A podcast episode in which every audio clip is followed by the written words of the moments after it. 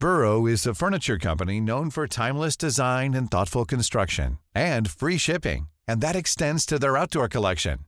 Their outdoor furniture is built to withstand the elements, featuring rust-proof stainless steel hardware, weather-ready teak, and quick-dry foam cushions. For Memorial Day, get 15% off your Burrow purchase at burrow.com slash ACAST and up to 25% off outdoor. That's up to 25% off outdoor furniture at burrow.com slash ACAST. El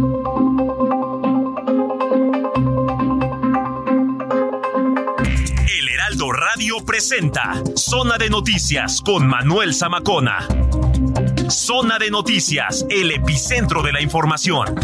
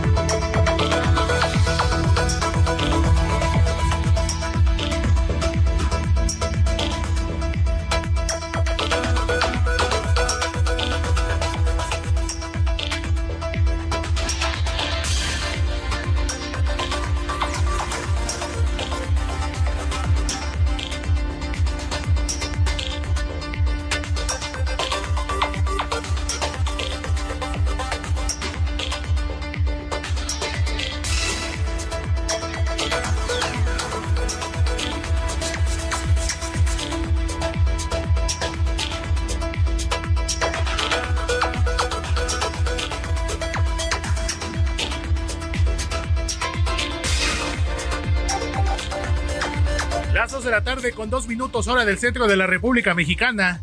Señoras y señores, muy buenas tardes. Sean todos bienvenidos a una emisión más de este, su programa Zona de Noticias a través de El Heraldo Radio.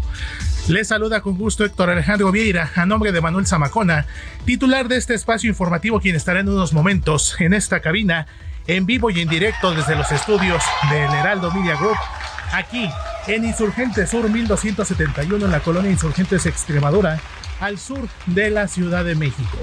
Hoy sábado 30 de septiembre de 2023 y con él se está terminando el noveno mes del año y con él también estaremos dando inicio a partir de mañana 1 de octubre a lo que será el último trimestre del año. Ya, así es mi querido Luis, se está yendo rapidísimo este año y como bien dicen por ahí, pasando las fiestas patrias, pasando las fiestas de septiembre, ya prácticamente el año se está consumiendo, ya huele por ahí a, pan de muerto, ya algunos incluso por ahí me han comentado que incluso en algunos establecimientos ya hasta huele a rosca de reyes porque ya la están vendiendo, pero bueno, yo soy de la idea de que hay que disfrutar los momentos, hay que disfrutar los tiempos y bueno, no acelerarlos porque pues de por sí la vida se va rápido y si uno mismo también fomenta ese ritmo acelerado que tenemos hoy en día en las sociedades modernas, pues más rápido se nos va a ir. Los invito a que se queden con nosotros durante las próximas dos horas, los próximos 120 minutos, porque tenemos un sábado cargado de información la noticia no puede esperar, no deja de fluir y tendremos información en materia política, en materia de espectáculos, de deportes, en materia de vialidad también, porque este sábado ha sido un poquito atípico también en materia vial, sobre todo en lo que es la Ciudad de México y su zona metropolitana. De hecho, en la mañana tuvimos la oportunidad de llegar un poquito más temprano y pues ya había algo de carga vehicular. Esto se lo comento porque hoy, eh, sábado 30 de septiembre, es quinto sábado de mes.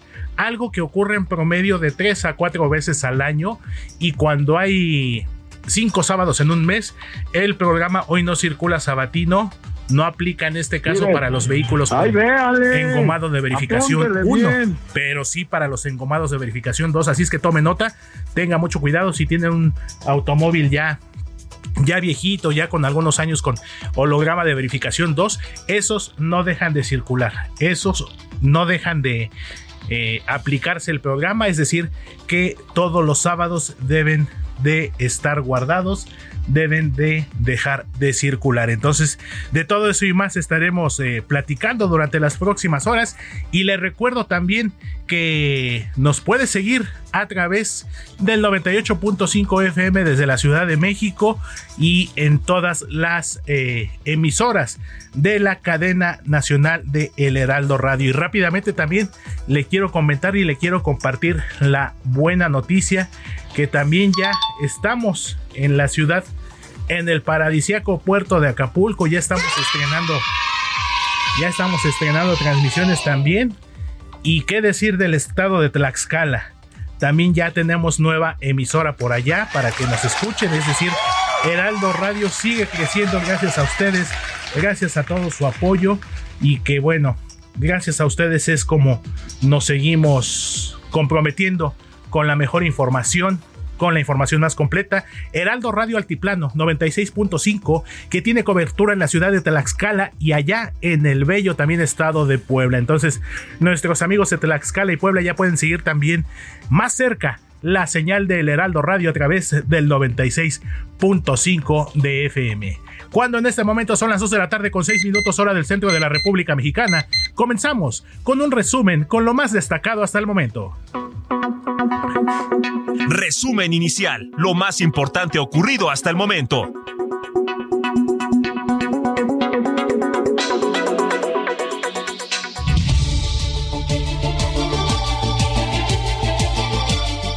Comento que el presidente Andrés Manuel López Obrador se encuentra en este momento en las instalaciones de la Feria del Caballo allá en Texcoco en el oriente del Estado de México porque estará encabezando ya en estos momentos, en unos minutos más, la entrega de programas del bienestar en aquel municipio mexiquense, donde se encuentra acompañado por la gobernadora del Estado de México, Delfina Gómez Álvarez, así como también por la alcaldesa de Texcoco, Sandra Luz Falcón Venegas. En unos momentos más estaremos eh, haciendo enlace, vamos a comunicarnos con nuestra compañera Noemí Gutiérrez, reportera del Heraldo Media Group, quien le está dando seguimiento y está cubriendo minuto a minuto este evento del presidente Andrés Manuel López Obrador.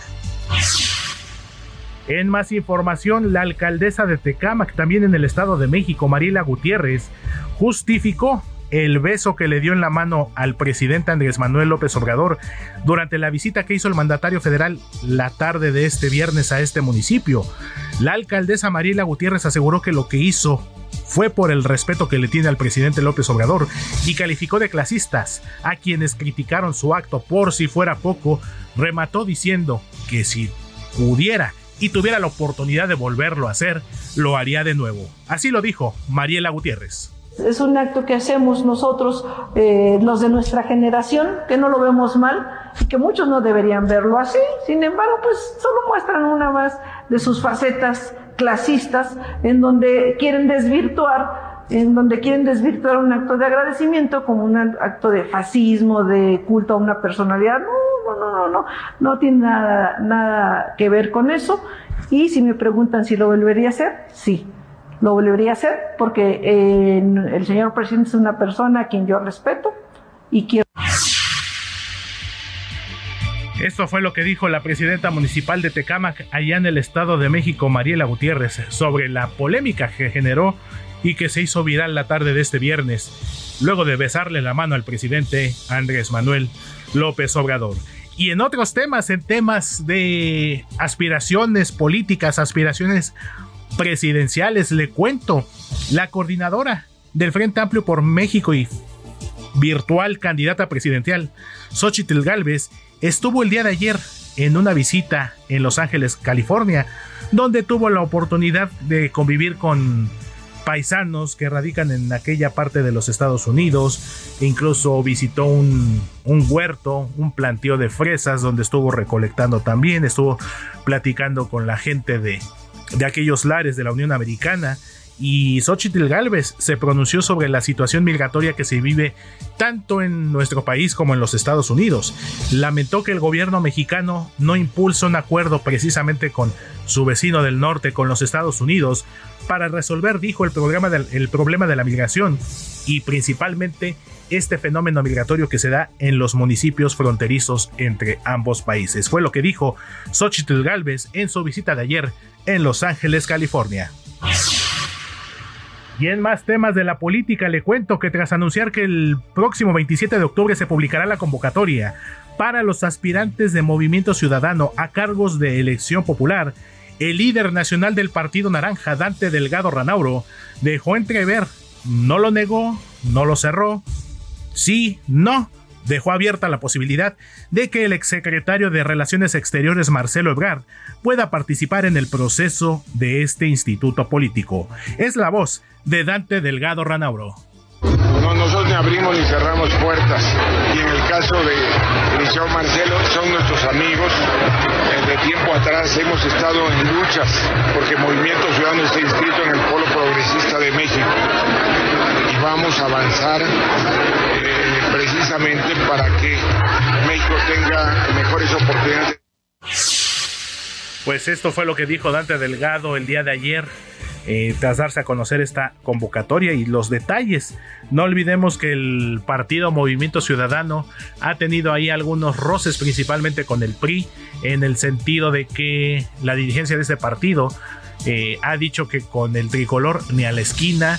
Xochitl Galvez ha reconocido que ha habido acercamiento y que ha tratado de tener acercamiento con este partido para fortalecer la alianza opositora. Así es que el tema político va a dar mucho de qué hablar en los próximos días, los próximos meses, pues ya en la cuenta regresiva de cara a las elecciones presidenciales del próximo 2 de junio de 2024.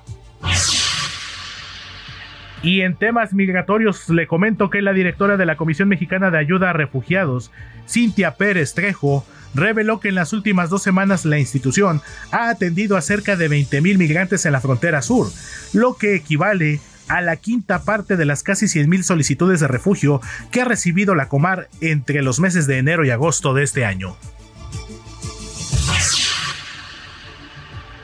Y por otro tema, eh, ahora en cuestiones de seguridad y justicia, la organización Causa en Común reveló que en lo que va de 2023 han sido asesinados 314 policías en el país, de los cuales 81 perdieron la vida fuera de su horario de servicio, siendo Guanajuato y Zacatecas los estados con el mayor número de casos. Y lamentables noticias desde el sureste mexicano, para ser exactos, desde el estado de Quintana Roo. Le comento que seis personas lamentablemente perdieron la vida y otras 13 resultaron lesionadas luego de un choque múltiple ocurrido esta mañana sobre la carretera federal 307, esto en Playa del Carmen luego de que una pipa que venía manejada por un sujeto en presunto estado de ebriedad y que se habría quedado dormido, chocó se impactó con una camioneta tipo urban y un automóvil compacto. La pipa transportaba agua y además del volumen de esta unidad pesada y el choque con estos dos vehículos más pequeños generó una importante movilización de servicios de emergencia en la, en la zona, además de afectaciones en el mobiliario urbano. Esto allá en el estado de Quintana Roo. Y en noticias internacionales le comento que la Cámara Baja de Estados Unidos aprobó este sábado una medida provisional para financiar al gobierno federal, la administración de Joe Biden durante los próximos 45 días y con esto se evita el cierre inminente de la administración que iba a producirse en el primer minuto de mañana domingo 1 de octubre. Una investigación del Instituto de Energía de la Universidad de Texas calculó que el gobierno mexicano ha enviado a Cuba cerca de 200 millones de dólares de petróleo en lo que va de este año, lo que equivale a 2.810.000 barriles, algo que ha causado mucha polémica por parte de especialistas, de analistas políticos, de especialistas, como le comento, en temas energéticos, porque no se sabe si este petróleo que ha enviado el régimen de, Andrés Manuel López Obrador al régimen de eh, Díaz Canel, de Miguel Díaz Canel, allá en la isla, no se sabe si se lo vendió, no se sabe si se lo donó, si es parte de algún acuerdo con estos médicos cubanos que han llegado a, México a trabajar. Entonces esto ha generado eh, pues división de opiniones. No olvidemos que la isla eh, de Cuba, administrada por un régimen comunista desde hace más de 60 años, ha recibido apoyo precisamente en materia energética, en materia petrolera, de países como Rusia, y Venezuela, nada más para que nos demos una idea de qué países son. Y pues ahora el régimen obradorista está haciendo lo suyo y está haciendo lo propio, mandando petróleo a la isla de Cuba. En más información internacional le comento que el alto comisionado de la ONU para los refugiados reveló que en lo que va del presente año más de 2.500 migrantes murieron o desaparecieron al intentar cruzar el mar Mediterráneo hacia Europa, lo que representa un 50% más con respecto a las 1.680 personas fallecidas en el mismo periodo del año pasado, es decir, de 2022. En temas deportivos le comento, el futbolista mexicano Santiago Jiménez llegó a 10 goles en la presente temporada de la Liga de los Países Bajos, luego de colaborar con una anotación en el triunfo de su equipo, el Feyenoord, que se impuso este sábado con un marcador de 3 goles a 1 al Go Ahead Eagles. Sigue la racha goleadora del bebote Santiago Jiménez. Y vámonos de las canchas a los cuadriláteros porque el boxeador mexicano Saúl El Canelo Álvarez se enfrentará esta noche en la ciudad de Las Vegas, la ciudad que nunca duerme, al pugilista estadounidense Jermel Charlot. Esto en un combate en el que el tapatío expondrá sus títulos mundiales indiscutibles en la categoría de peso supermediano. Y de los deportes, vámonos a las calles de la Ciudad de México con el mejor equipo de reporteros viales, el equipo del Heraldo Media Group, con información en tiempo real desde la gran urbe capitalina. Mi querido Alan Rodríguez, amigo y compañero reportero del Heraldo Media Group, te saludo con gusto. Mi querido Alan, ¿dónde te encuentras? Hola, ¿qué tal Héctor? Amigos, muy buenas tardes desde la zona de Tlalnepantla, Estado de México, en la avenida Jesús Reyes Heroles, en donde continúan las maniobras para liberar un vehículo de grandes dimensiones, el cual perdió el control, se salió del camino y terminó estrellado en una escuela secundaria de la colonia Los Reyes, en este, perdón, San Rafael, en este punto, pues se encuentran ya maniobrando dos grúas que están intentando elaborar la difícil maniobra para retirar esta unidad pesada, la cual, le repito, este accidente ocurrió aproximadamente a las 12 del día, sin embargo, debido a la complicada posición en la que se encuentra, pues todavía no se ha podido retirar este vehículo. Esto está afectando bastante para todas las personas que se dirigen con rumbo hacia la zona de Querétaro o bien que van a ingresar hasta el perímetro de periférico y es que pues bueno, este accidente afortunadamente no cobra ninguna persona, ninguna víctima que lamentar, únicamente se trató de que el conductor, quien conducía con exceso de velocidad,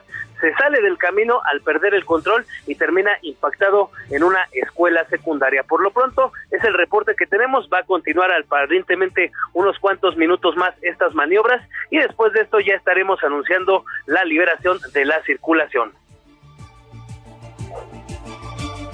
Así es, mi querido Alan, pues vamos a estar muy pendientes. Como bien lo dices, a pesar de lo aparatoso de este percance, pues afortunadamente lo, lo mejor dentro de todo esto es que no hubo afectaciones en cuestión de, de, vidas humanas, de personas lesionadas. Y bueno, vamos a estar muy al pendiente, amigo. Con mucho cuidado, escuchándonos en un ratito más, mi querido Alan. Continuamos al pendiente. Buena tarde, gracias. Muchísimas gracias, mi compañero y amigo Alan Rodríguez, reportero vial del Heraldo Media Group cuando en este momento son las 2 de la tarde con 18 minutos, hora del centro de México.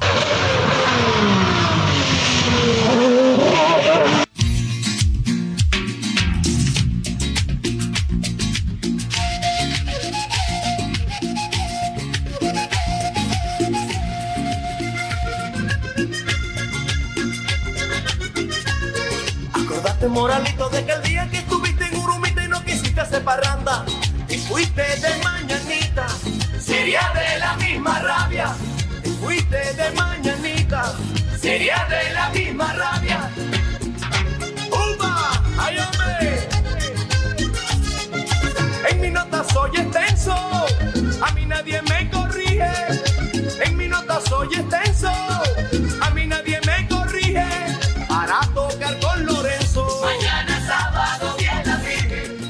esto que estamos escuchando, este vallenato, esta música con mucho sabor latino, pues ya este tema tiene sus añitos, para ser exactos son 30 años. Estamos escuchando a Carlos Vives con este tema titulado La Gota Fría que forma parte de su disco titulado Clásicos de la Provincia. ¿Y por qué estamos escuchando a Carlos Vives? Les comento. Pues este cantautor colombiano recibió un doctorado honoris causa en ciencias sociales por la Universidad del Norte de Barranquilla, allá en su país natal Colombia, que destacó su aporte al enaltecimiento de la cultura y la tradición de la región caribe, tanto en Colombia como en todo el mundo. Un embajador de la música latina, colombiano, orgullosamente latino y uno de los artistas más destacados de los últimos años, Carlos Vives, que fue reconocido con este doctorado honoris causa. Para tocar con Lorenzo. Mañana sábado Virgen. Para tocar con Lorenzo. Mañana sábado Virgen. Zona de noticias con Manuel Zamacona.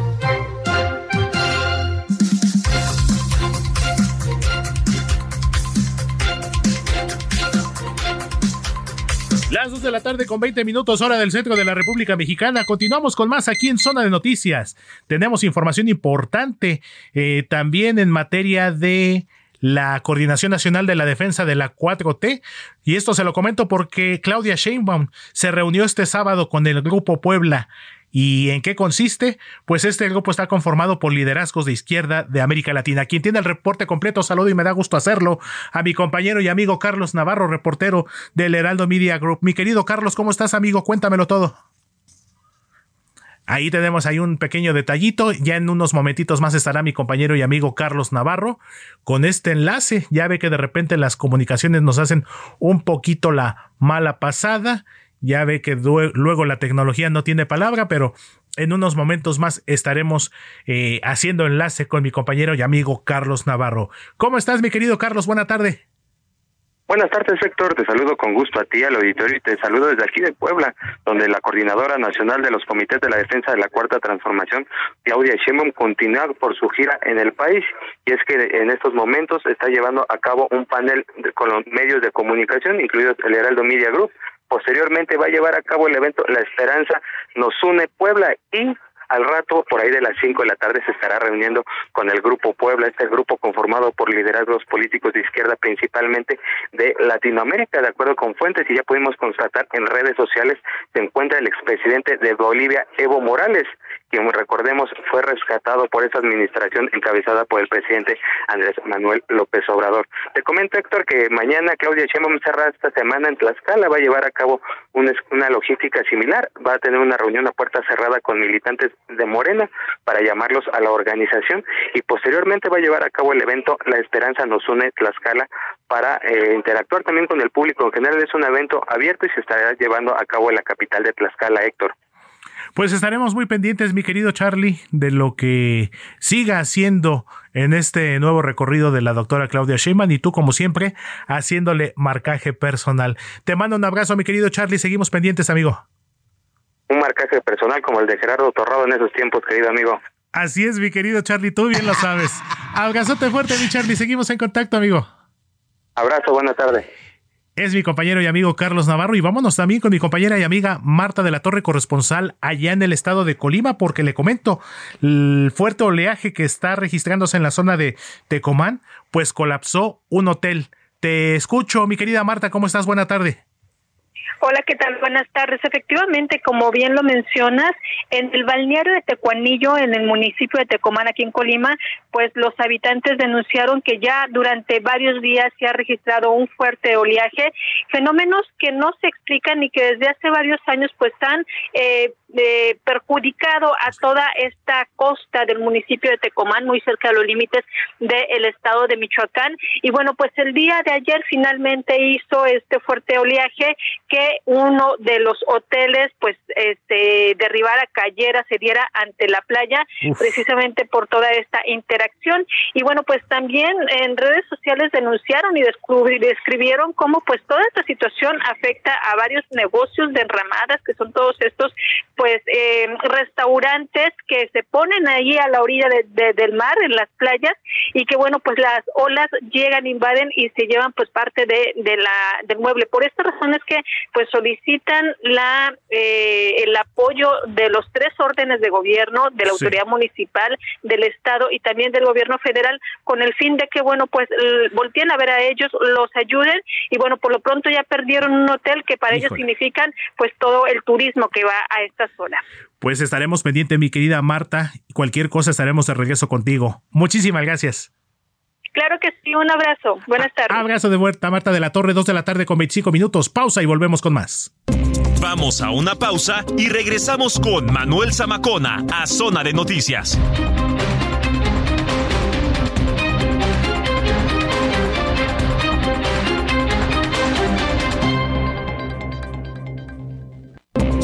Estamos de regreso en Zona de Noticias con Manuel Zamacona por El Heraldo Radio.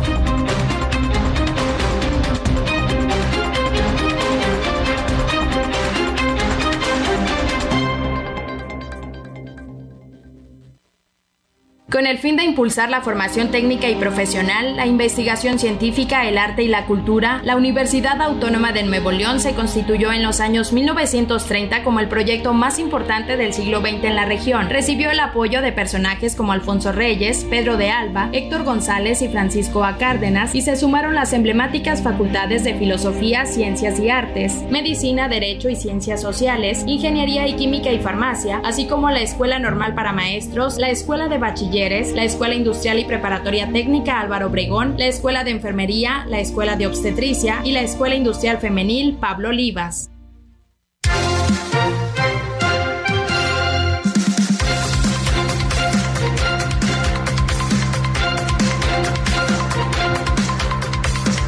Las 2 de la tarde con 31 minutos hora del centro de la República Mexicana. Comenzamos esta segunda media hora de esta emisión sabatina de Zona de Noticias y ya tenemos en la línea telefónica, me da mucho gusto saludar y cederle los micrófonos a el titular de este espacio informativo, Manuel Zamacona. Mi querido Manuel, ¿cómo estás, amigo? Buena tarde. Gracias, gracias, mi estimado Héctor Vieira. Bueno, pues sí, un este sábado bastante caluroso aquí, por lo menos en la zona metropolitana del Valle de México, eh, que por cierto, 30 de septiembre del año 2023, Día Internacional del Conejo. Digo, ya sabemos que hay varias efemérides hoy, eh, Día Internacional, por ejemplo, del podcast. El podcast que, por cierto, bueno, pues para todos los que nos vienen escuchando, es un elemento importantísimo. ¿Por qué? Porque estamos en época de una transición y esta transición pues nos obliga también a escuchar estos elementos que, por ejemplo, pues involucra también el podcast, que ya más adelante le voy a platicar, pues de qué se trata. Eh, Día Internacional del Derecho a la Blasfemia, ¿de qué se trata? Bueno, y también Día Internacional de la Traducción, que me parece una labor importantísima y por demás necesaria a todos nuestros amigos que se dedican al tema de la traducción, para lo que sea, ¿eh? Del inglés al español, del chino al italiano, etcétera. Entonces, exactamente. Entonces, bueno, Día Internacional de la Traducción. Oiga, eh, quiero que se pongan en contacto con nosotros a través de las redes sociales, arroba Samacona al aire, le repito, arroba Samacona al aire y también en www.heraldodemexico.com MX. Bueno, eh, tenemos un gran programa por delante. Eh, yo sí quiero hacer mucho énfasis porque mm, es un tema preocupante lo que está pasando a lo largo y ancho de la República Mexicana, que por cierto saludamos a todos los que nos escuchan allá en Guadalajara, en Monterrey, allá en Tamaulipas, qué es lo que está ocurriendo en Zacatecas. ¿Hay gobernabilidad? ¿Qué es lo que está ocurriendo?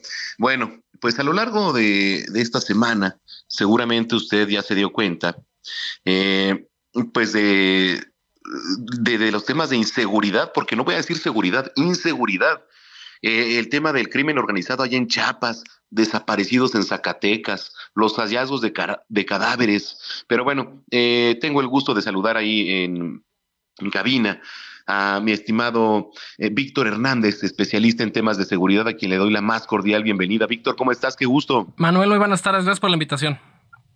Al contrario, oye, a ver, eh, pues tantos temas sobre la mesa y, sí me quiero eh, extender un poquito contigo y qué gusto que estés aquí con nosotros. Eh, ¿Cómo ves el panorama de lo que está ocurriendo a lo largo del país? Digo, hemos visto unos videos que por cierto se volvieron virales ahí en las redes sociales, en donde, pues sí, digo, elementos del, del crimen organizado van llegando a Chiapas, eh, les hacen hacer un abolengo. Eh, ¿Cómo ves el panorama en general? Estamos viendo la capacidad del crimen organizado de desplegar y movilizar a la sociedad para eh, proteger sus operaciones criminales, que es algo que en realidad no es nuevo. Por ejemplo, en Puebla muchos grupos guachicoleros con frecuencia hacen uso de la población civil para blindarse de los operativos, cerrar carreteras. Lo mismo con los primeros intentos de detención del marro en el sexenio pasado, donde la gente quemaba camiones, impedía el paso del personal federal, aunque que claro, hay que eh, contextualizar, muchas de estas participaciones que estamos viendo en realidad son forzadas, no es que la gente voluntariamente quiera estar ahí, sino que se les acarrea de forma muy similar a como se les acarrea algún meeting político. Y lo que estamos viendo es lamentablemente lo que advertíamos desde el inicio del sexenio, a la misma estrategia le siguen los mismos resultados, el presidente López Obrador ya rebasó a su antecesor, Enrique Peña Nieto había entregado 150 mil homicidios en el total de su sexenio, López Obrador ya rebasa esa cifra y, y probablemente va a llegar cómodamente a los 200 mil homicidios al final de su sexenio. Y eso pasa cuando queremos reinventar el agua tibia, cuando queremos pretender que construimos una nueva policía, cuando en realidad lo, único que se hizo fue despedir a la Policía Federal, repintar camionetas de Policía Federal y de Sedena ahora del color blanco, y en realidad incluso tenemos menos eh, estado de fuerza del que había entregado el presidente Peña es lo que estábamos platicando. Hay gobernabilidad en estados como Zacatecas, como Guanajuato, por ejemplo, en donde, bueno, pues eh, eh, ya las noticias desafortunadamente van en este sentido de inseguridad. Son, francamente zonas de guerra. Eh, a ver, sí, digamos, en, estricto sentido, a lo mejor todavía no alcanzan los umbrales eh, que hay en ciertas zonas de conflicto, como Armenia y Azerbaiyán, o como países con guerras civiles, pero sí hay que tener en cuenta que hay regiones de México donde diariamente a veces se han reportado más homicidios que en Ucrania, por ejemplo, que es un país que abiertamente está en una guerra internacional.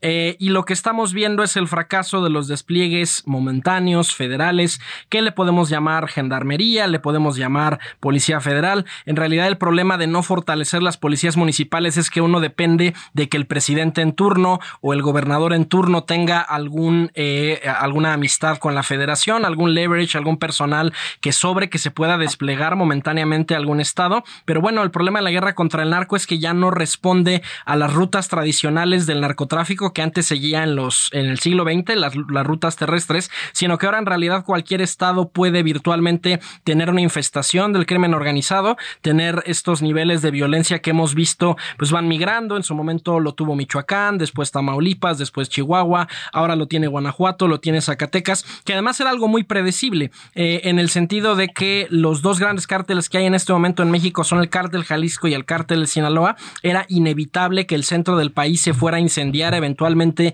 por el choque geográfico de estas dos organizaciones criminales. Y bueno, la federación o no lo anticipó, o al contrario, es algo que explota.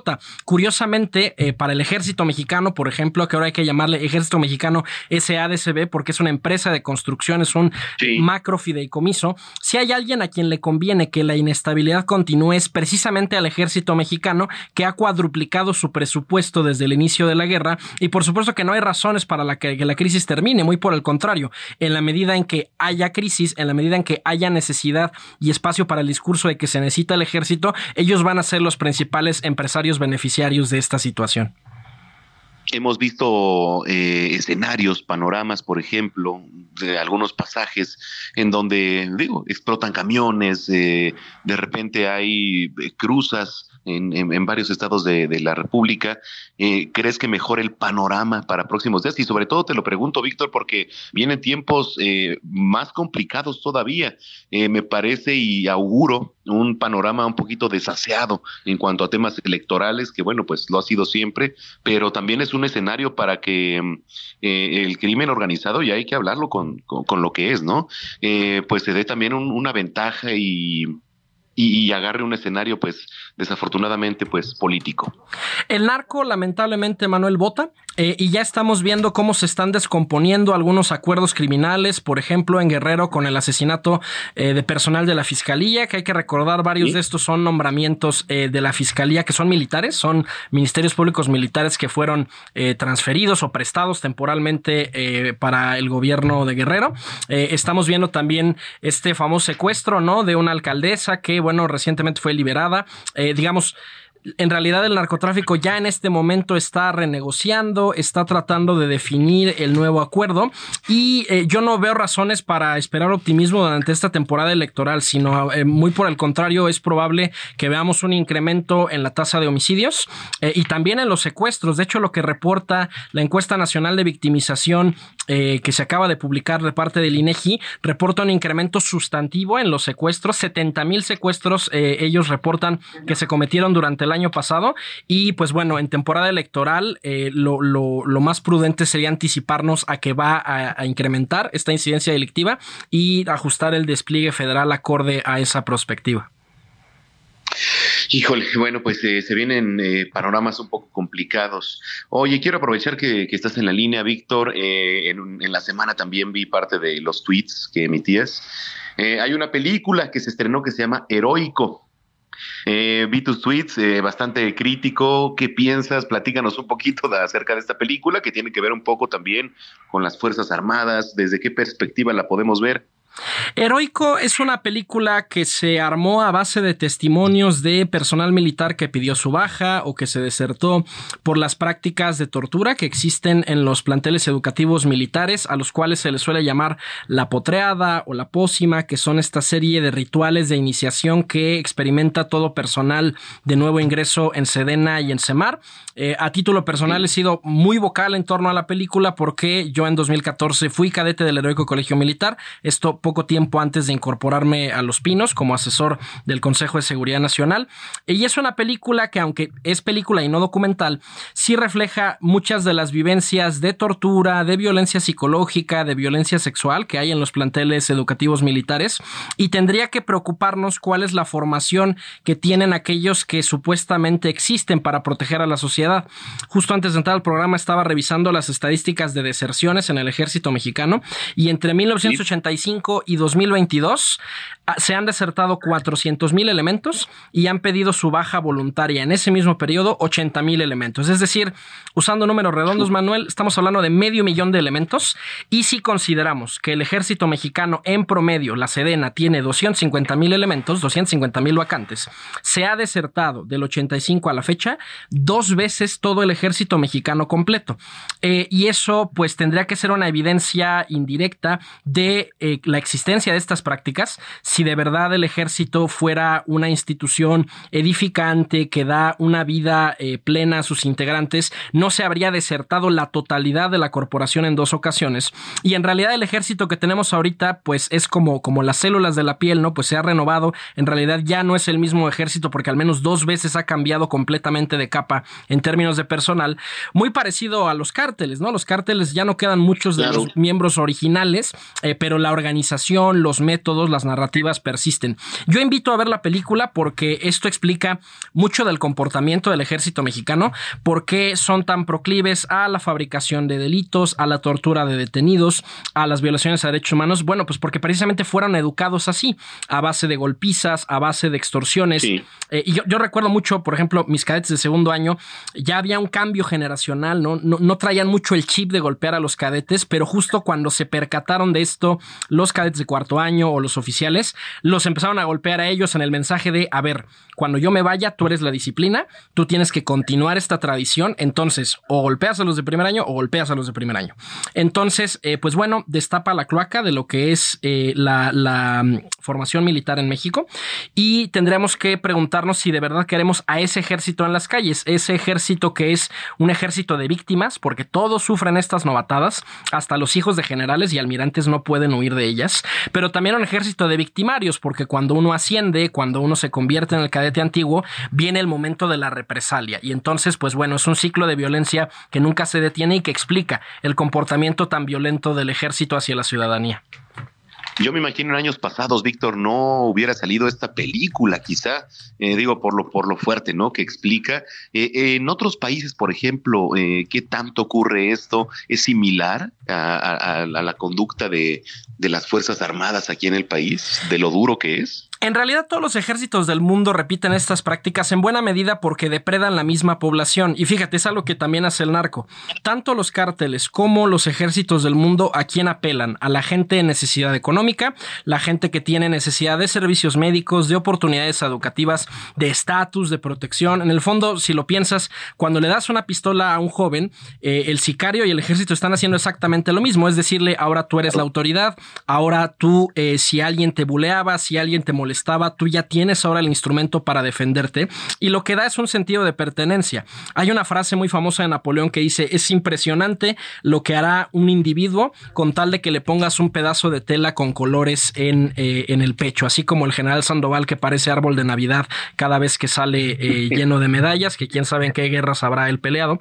Eh, pero bueno, al final el, el ejército y también los cárteles suplen una necesidad de reconocimiento, suplen una necesidad económica y el país que tiene más documentado este fenómeno es los Estados Unidos. En Estados Unidos ya hay estudios oficiales del Departamento de Defensa y también de ONGs de la correlación entre la tortura con, por ejemplo, ideación suicida o estrés postraumático o eh, eh, conductas antisociales. Em, y en ese sentido, pues bueno, digamos, no es algo exclusivo de México, pero el gran problema que tenemos aquí es que hay una negación de la existencia del fenómeno. El sistema educativo militar siempre te va a decir dos cosas. Hay un plan de estudios oficial ¿no? Donde vas a aprender eh, supervivencia, prácticas de tiro, em, manual de operaciones en campaña. Y luego está el plan de estudios profundo de los planteles militares, que es la pedagogía de la tortura. Cuando tú eres sujeto a estas golpizas, los tablazos, los morteros, los caibiles, en el fondo lo que estás aprendiendo es a interrogar a detenidos. Y eso es algo que ocurre con mucha frecuencia en las operaciones. Te llega una orden escrita con eufemismos y te dicen su objetivo es obtener inteligencia, ¿no? Y ya sabes que obtener inteligencia es sinónimo de golpear al detenido, de electrocutarle, de sacarle la verdad por cualquier medio necesario. Eh, y en ese sentido se está desensibilizando al personal. Curiosamente, Manuel, eh, los supervivientes de los campos de reclutamiento forzado del narco cuentan lo mismo, porque hay muchos exmilitares que se han desertado, como los Zetas, y que empiezan a entrenar sicarios. Utilizan las mismas novatadas, los mismos métodos y además bajo el mismo argumento.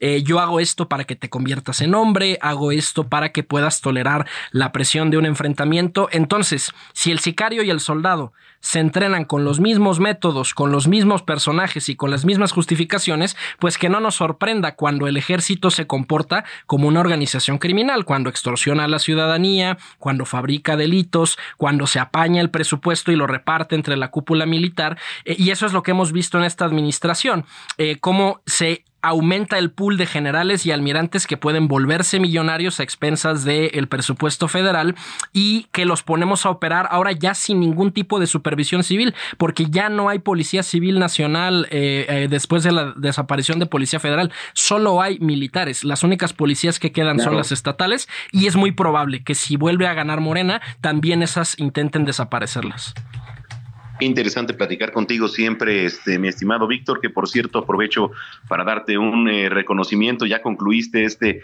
máster en inteligencia y seguridad internacional del King's College London. Muchas felicidades. Y este, ¿dónde te podemos seguir en las redes sociales para la gente que nos viene escuchando? Mi Twitter, arroba arbitrus1805, que bueno, que ya no es Twitter, ya es X, pero bueno, arroba arbitrus1805. Y, te agradezco la felicitación. Ya terminamos la maestría. Se sintieron como cinco minutos, pero abajo del agua, Manuel. Oye, pues un gran abrazo como siempre y gracias por participar este, aquí en Heraldo Radio y pues bienvenido y estamos en contacto. Cuídate mucho, hasta luego. Gracias, Víctor Hernández, arroba arbitrus1805. Qué interesante lo que nos platica eh, nuestro estimado Víctor Hernández, que bueno, pues ya como lo escuchó, profesor investigador de Seguridad Nacional y coordinador del Diplomado en Seguridad Nacional de la Ibero Puebla. Bueno, pues son las dos de la tarde ya con 48 minutos en el tiempo del centro. Agenda Cultural con Melisa Moreno.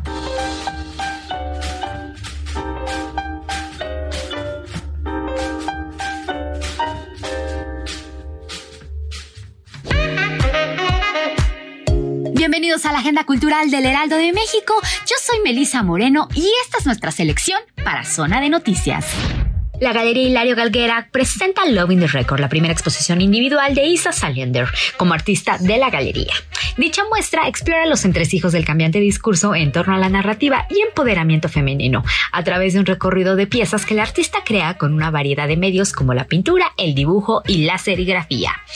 El conjunto de obras presentadas de técnica mixta muestra la evolución artística de Saliender, presentando por primera vez una serie de pinturas que incorporan la figura humana, acompañadas de su iconografía característica, que hace referencia a la naturaleza y a la cultura popular. Lienzos con energéticas pinceladas cubren el espacio de la galería, creando una profundidad visceral y texturizada en cada pieza que desafía las perspectivas convencionales y celebra la fortaleza de la silueta femenina. En el centro se encuentra la activista y modelo Natalie White, amiga entrañable y musa del artista, que encarna la fuerza y la libertad que se busca. Loving the Record estará abierta al público hasta el 4 de noviembre en la Galería Hilario Galguera. Un libro único sobre el poder transformador de la naturaleza. ¿Puede un jardín salvar una vida? ¿Puede un jardinero salvar el planeta? Los personajes de las historias que conforman un trozo de tierra, que en unos casos plantan jardines y huertos y en otros los contemplan o los cuidan, encarnan lo mejor de la condición humana. Son héroes cotidianos que con pequeños gestos o grandes proezas contribuyen a hacer del mundo un lugar mejor. Desde distintos lugares y rodeados por circunstancias diversas, todos ellos entonan un mismo canto en defensa del planeta, nuestra morada, nuestro trozo de tierra más preciado. Un trozo de tierra de Santiago Beruete es editado por Turner. Rosy es una mujer sin igual que trabaja de lunes a viernes en una escuela de la periferia, donde los alumnos carecen de comida suficiente, mientras que los fines de semana labora en casa de una adinerada familia que entre sus variados despilfarros se encuentra el de la comida. Cuando Rosy se enfrenta a ambas realidades, se percata de la desigualdad social y la mala distribución de los recursos públicos. Por ello, decide llevar comida a los alumnos. Al ser descubierta, el camino de Rosy nos lleva a una profunda reflexión sobre temas variados como la justicia, la corrupción, el sistema y la generosidad, por mencionar algunos. Rosy es una alegoría de Robin Hood contemporánea. Es una historia de generosidad y amor en donde la escasez material y afectiva se compensa con risas y una buena comida.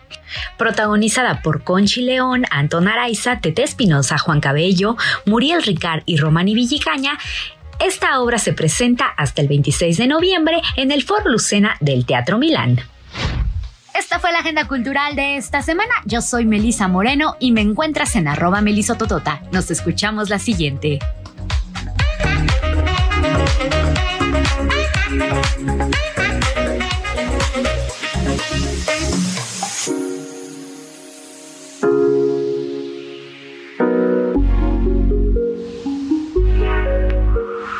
Mujer Plena con Paulina Mosurrutia.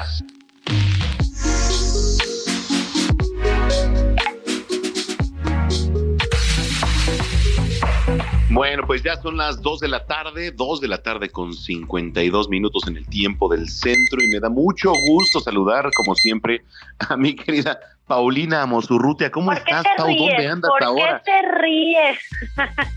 Pues porque me da gusto siempre platicar contigo. Se me pone una Ah, sonrisa. igualmente, igualmente. Pues ya sabes, en, en alguna parte del- de nuestro querido México, que ahora ya estamos con un poquito más de trabajo con, con todo el tema de las campañas y otras tantas cosas que ya luego platicaremos. Totalmente. Oye, pues ¿con qué nos arrancamos hoy en esta tarde de sábado? Pues fíjate que el 2 de octubre, que ya está muy cerca, es el Día de la Internacional de la No Violencia. Y creo que todos nos, nos sentimos saturados en este tema, vemos las escenas en la televisión, las oímos en el radio, las sentimos cada vez más cerca. Y creo que tenemos que profundizar en el tema y sobre todo la ONU marca lineamientos muy específicos que creo que ya los tienen también muy estandarizados de cómo reducir la violencia por lo menos en, en nuestras colonias, en nuestras familias, en nuestras casas, ¿no? Entonces, Eh, bueno, es un tema eh, importantísimo, ajá. Te escuchamos. no, no, no, perdón, perdón, no te había escuchado. Sí, desgraciadamente, y no sé si te pasa, Manuel, pero yo sí lo siento cada vez con personas que uno conoce de sus círculos muy cercanos y dices, ¿qué estamos haciendo mal como sociedad para que esto esté pasando, no? Sí, totalmente. Es un círculo social que cada vez más de repente nos empezamos a preocupar qué es lo que pasa en el entorno y como le decía Víctor Hernández, nuestro compañero en experto en temas de seguridad, pues sobre todo qué es lo que viene ahora, la incertidumbre. Sí, absolutamente, tanto en los temas eh, de política pública y, y de gobernabilidad, pero al final eso no nos toca a nosotros, lo que nos toca es formar a nuestras familias, acercarnos a los jóvenes. Yo he visto muchísimas escenas últimamente, ya sabes, de estas manadas de jóvenes que, que, que pierden la razón. Y bueno, aquí hay algunos puntos que tenemos que tomar en cuenta y sobre todo, no me gusta decir para las mujeres, aunque la ONU habla específicamente de mujeres, a mí me gusta abarcar un poco más el tema de grupos de vulnerabilidad, ¿no? Porque me parece que el violento siempre tiene este coto de poder que utiliza contra la persona vulnerable, que puede ser un grupo LGTB, eh, adultos mayores, mujeres, niños y bueno, desgraciadamente hasta animales, ¿no? Totalmente. Oye, Pau, eh, vamos a ir a la pausa, no, no te me vayas porque vamos a regresar contigo. Estamos platicando con Paulina Mosurrutia de un tema importantísimo. Vamos a la pausa, volvemos, está usted aquí en zona de noticias. Vamos a una pausa y regresamos con Manuel Zamacona a Zona de Noticias.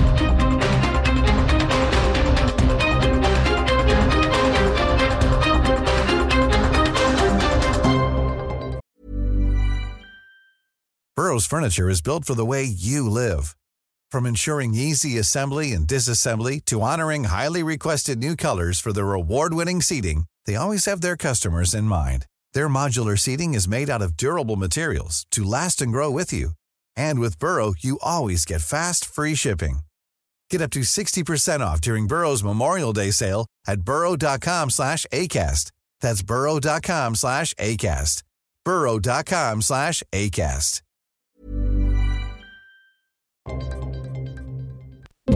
Ya estamos de regreso en Zona de Noticias con Manuel Zamacona por El Heraldo Radio.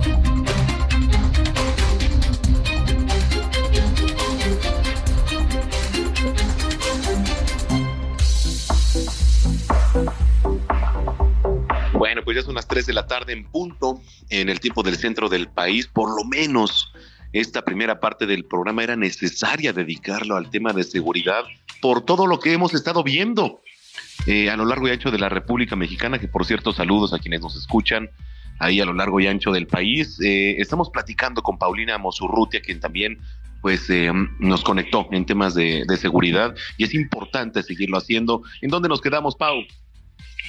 Fíjate, eh, quisiera hacer un paréntesis, Manuel, porque todos los que nos das la oportunidad de tener un espacio en tu programa, pues no nos comunicamos entre nosotros y al final terminamos hablando de esto. Es un tema que está de boca en boca y coyunturalmente el 2 de octubre, y en eso nos quedamos, es el Día Internacional de la No Violencia. Y más allá de todo lo que estamos viendo en medios y cada vez más cerca de nuestras propias familias, pues lo que vamos a hablar ahora es qué tenemos que hacer para que por lo menos dejemos de hablar de política y de políticas públicas, qué tengo que hacer yo para tener un entorno menos violento, ¿no? Sí, y, sobre todo en estos tiempos, Paulina, que se viene pues un proceso electoral que está en puerta ya para 2024 y que tenemos que estarnos responsabilizando desde ahorita como comunicadores también para contener una pues vaguada que se viene importantísima, ¿no? Eh, de desinformación y de información a la que nos corresponde también a nosotros. Entonces, digo, se viene un proceso desaseado ¿eh? en cuanto a información y esto lo ha sido en todos los procesos electorales. Y, y, como tú bien dices, los comunicadores tienen que tener mucha responsabilidad al respecto. Yo diría, cada mexicano tiene que tener responsabilidad al respecto y por lo menos a nosotras desde Unión Mujer, con esta visión de familia, de hombre y mujer corresponsable, me gustaría darte tres puntos, ¿no? Que tendríamos que estar viendo para tener sociedades más seguras. Uno es inicia la conversación y, y esto es desde tus hijos, tus sobrinos, tus hermanos. Escúchalos también con los ojos hay casos de violencia que no estamos percibiendo, que ya nos acostumbramos y que para poder atender tenemos que fijarnos. No es normal que un hijo empiece a tener actitudes diferentes saliendo de la escuela, que se siente incómodo, que todos los días salga con dolor de panza. No es normal que, que a una hermana la molesten dentro de su casa, que, que su marido ya esté con una violencia que, que, se nota. Es decir, nos hemos acostumbrado a vivir cerca de la violencia y tenemos que abrir esta conversación y toda conversación se tiene oídos para ver qué está pasando, ¿no? Totalmente. Oye, qué, qué padre siempre platicar contigo, Pau, porque, bueno, pues estamos en sintonía y así como estamos en sintonía, muchos de los que nos escuchan también. Y se vale dividir opiniones también, por supuesto. Eh, las redes sociales. Acuérdate, Paulina Moturrutia, Twitter, Instagram y Facebook, y también las redes sociales donde, de Unión Mujer, donde estaremos hablando de este tema y dando algunos otros puntos para reducir la, la ola de violencia. Y como tú bien dices, todos somos responsables de mantener un país en paz. Totalmente. Oye, te mando un abrazo, gracias y espero verte pronto en cabina. Claro que sí, ahí estaré en unas semanitas y te agradezco como siempre el espacio y a todos los que nos escuchan.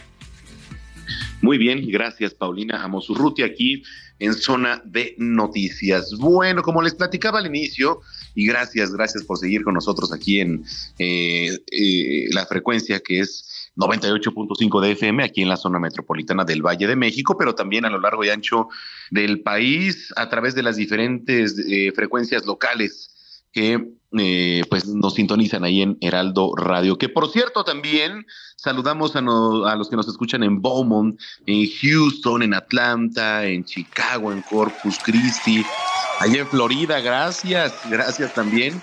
Eh, lo único que tienen que hacer es ingresar también a www.heraldodemexico.com.mx. Mañana les voy a dar regalos, así que estén muy pendientes, porque bueno, ya saben que la gente del Consejo Mundial de Lucha Libre siempre se ponen dadivosos. Entonces, bueno. Oiga, es Día Internacional de la Traducción. A ver, eh, desde el año 1991, la Federación Internacional de Traducción, que es la FIT, celebra cada 30 de septiembre, pues, este día, con el objetivo de mostrar la solidaridad ahí entre sus miembros, destacar el enorme valor que tiene esta profesión en un mundo cada vez más globalizado. Eh, y aprovecho rapidísimo para hacer un paréntesis. Em, esta semana, eh, Grupo Teleurban también cumplió 23 años de la mano del ingeniero Jaime Asturiano, y el vicepresidente Juan Carlos Asturiano. Estuvimos ahí en, un foro eh, en Plaza Antara y lo saco a colación porque dentro de este marco se dio un reconocimiento a varios eh, personajes eh, que sacan adelante a este país. Eh, uno de ellos, y para tomarlo como ejemplo, son los osos de la Liga Olmeca de béisbol.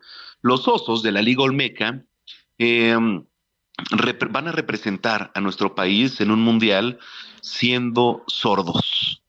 Imagínese, o sea, es un deporte tan bello, pero que también se necesita mucho del oído. Bueno, pues estos jóvenes lo hacen a pesar de tener esta discapacidad. Entonces, les deseamos mucha suerte desde aquí y eh, cuenten también, por supuesto, con nuestro apoyo para lo que necesiten en temas de difusión, en temas de estar también, eh, pues, cacareando, ¿por qué no? Lo que sucede y estoy muy seguro de que van a poner el nombre de México en alto.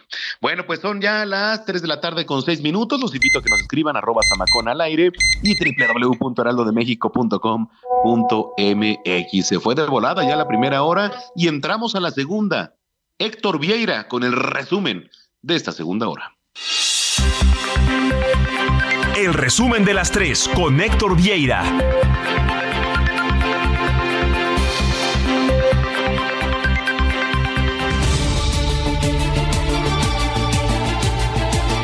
Gobernador de Nuevo León, Samuel García, sostuvo que la militancia de Movimiento Ciudadano quiere un candidato presidencial de sus filas.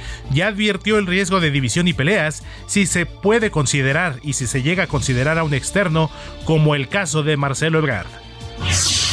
Autoridades federales y estatales que han participado en la búsqueda de los 43 normalistas de Ayotzinapa han localizado 498 cadáveres en diferentes búsquedas y procedimientos, como parte de las investigaciones para conocer el paradero de estos jóvenes desaparecidos durante la madrugada del 27 de septiembre de 2014.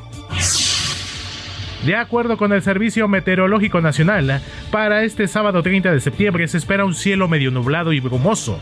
En tanto, se prevé que por la tarde se incremente la nubosidad y la temperatura máxima oscile entre los 25 y los 27 grados Celsius en algunos puntos del país, con un 50% de probabilidades de lluvia en la Ciudad de México.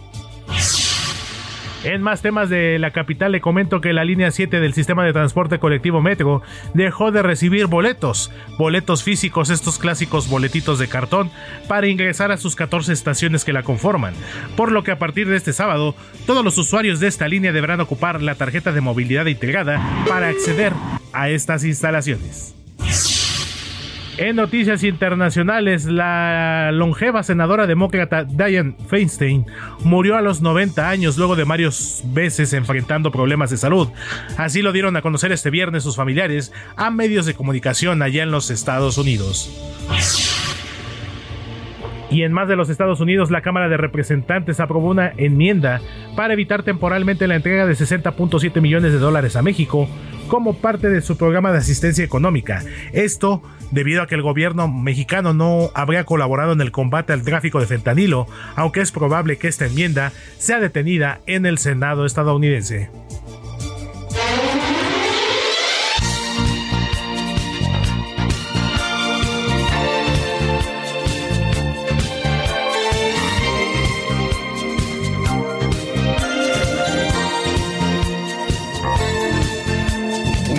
Llegará que ya de tanto ir y venir rodando, el cuerpo me dirá que no, que pare, que ya está cansado.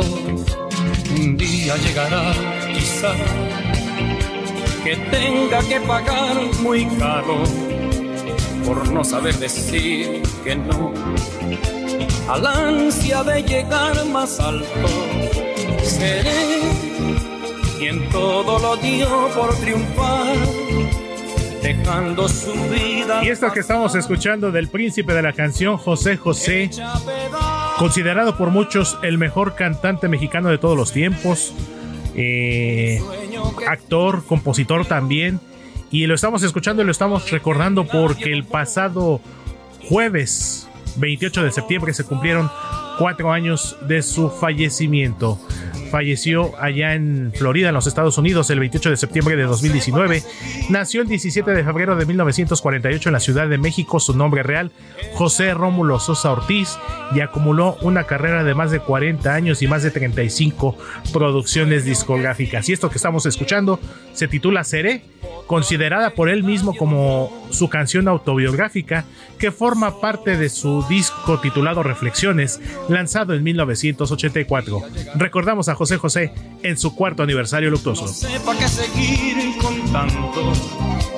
Y entonces yo me callaré y ya me quedaré callado. Gastrolab, pasión por la cocina, con Paulina Abascal.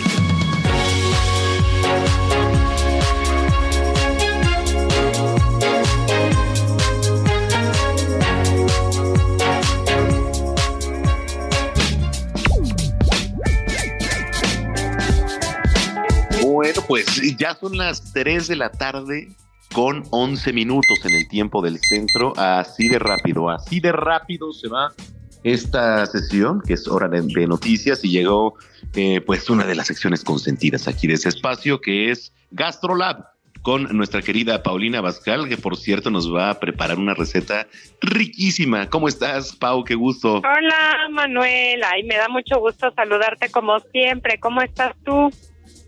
Bien, también. Muchísimas gracias, como siempre, por estar por acá y compartirnos tus recetas. Tú dime con qué nos arrancamos. Mira, vamos a hacer una pizza y en Ah. esta ocasión la vamos a poner de papa con una salsa bechamel y queso que está deliciosa. O sea, no es la típica pizza de salsa de tomate y de pepperoni o de cosas así, sino más bien es una pizza más sofisticada y muy fácil para que la hagan. Oye, me parece excelente. Tenemos listo la pluma y el papel, que por cierto hoy se va a encargar mi querido Héctor Vieira de tomar nota. A ver, así que pues empezamos. Vamos con eso. Mira, vas a ir a la panadería de tu confianza y vas a pedir que te vendan un kilo de masa de bolillo. Ajá. Por Un otro lado, vamos a necesitar de bolillo. Por otro lado, vamos a necesitar para tu salsa bechamel 60 gramos de harina con 60 gramos de mantequilla, medio litro de leche, Ok. una pizca de nuez moscada. 60 gramos del queso que tú quieras. Yo le puse cuando la hice queso mozzarella, pero le puedes poner roquefort, gorgonzola, parmesano o una mezcla de quesos. Ok. Y entonces vamos a preparar la bechamel colocando en una olla tu mantequilla con harina. Ok. Y una vez que empieza a oler a galletita y que se está dorando tu harina, le empiezas a agregar poco a poco leche y lo vas batiendo hasta tener una textura como de salsa de queso. Ok, ajá.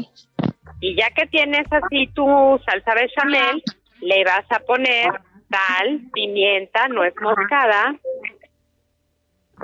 y el queso de tu preferencia. Sal, pimienta y La nuez moscada. nuez moscada. Ok. Y ya le vas a poner el queso de tu preferencia y lo revuelves hasta que se funda por completo. Ok. Y lo vas a reservar. Lo reservamos. Vas esto, a extender con un rodillo en una charola de horno tu masa de bolillo y lo puedes hacer cuadrado o redondo, depende como tú quieras la forma de tu pizza. Ok. Lo vas a extender delgadito, lo picas con un tenedor Ajá, lo picamos y lo con metes al horno precalentado 180 grados. Y lo metemos 180 grados, ¿cierto? Cierto. Lo vas a dejar alrededor de 15 minutos para que se haga una cocción básica de tu masa Ajá. y entonces lo sacas del horno, le pones la salsa bechamel, rebanas delgadititito una papa con todo el piel en crudo y lo pones encima de tu salsa bechamel. Ok. Le pones un poquito de romero por encima, Un poquito de romero, ajá. un poquito de sal y lo vuelves a meter a que se termine la cocción en el horno, tanto de la papa como de la masa, porque la bechamel pues ya está cocida. Claro. Ok, y lo ponemos en el horno. Listo. Ok. Y ya tienes tu pizza de papa con salsa bechamel y queso. Listo. Esta pizza, híjole, qué rico. Querida Pau, eh, a ver, ponga A mucha ver. atención para la gente que nos viene sintonizando, porque hoy Héctor Vieira, anda por ahí en cabina, este, tomó la receta. Andas por ahí, mi estimado Héctor Vieira. Tenemos los ingredientes y Aquí tenemos pendientes tomando parte de nota. la preparación. Me parece excelente. A ver, adelante, mi estimado chef Héctor Vieira. Pues ahí te va, mi querido Manuel, mi querida chef, qué gusto saludarla. Eh, retomamos y recapitulamos un kilo de masa de bolillo, 60 gramos de harina con 60 gramos de mantequilla, medio litro de leche, la pizca de nuez moscada, 60 gramos de queso, el queso es al gusto, el que más nos guste, mozzarella, por ahí, eh, manchego, ese ya es opcional. Y para preparar la salsa de chamel, en una olla ponemos la mantequilla con la harina, eh, para que una vez que ya se mezcle la mantequilla con la harina, que empiece ya a tener olorcito, ya que empieza a oler rico, se le agrega la leche, eh, se mezcla bien para que se integre ya con la salsa lista, se le pone la pimienta, la sal y la nuez moscada. Posteriormente ya se le pone el queso, se mezcla por completo, se reserva y se extiende además con un rodillo la masa de bolillo. Mira, rimó. sin querer rimó, con rodillo la masa de bolillo. Luego se pica con el tenedor, se mete al horno precalentado a 180 gramos durante 15 minutos y esto para tener una, la, la precocción como tal de la masa se vuelve a sacar un, eh, un, momento para que se le ponga nuevamente ya la salsa de chamelas. Se rebana también finamente la papa para que se distribuya.